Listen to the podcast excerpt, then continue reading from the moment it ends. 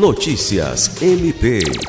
A 13ª edição do Prêmio de Jornalismo do Ministério Público do Estado do Acre, com o tema Cidadania Transformada em Notícia, será realizada na manhã da próxima terça-feira, dia 31, a partir das 9 horas, no Amazônia Hall, antigo 14 bis.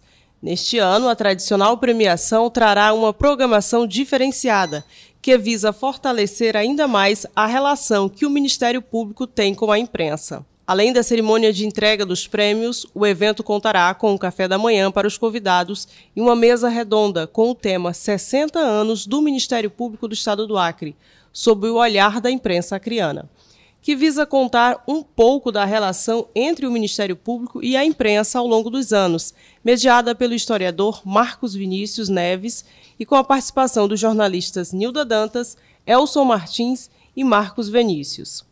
Marcelina Freire, para a Agência de Notícias do Ministério Público do Acre.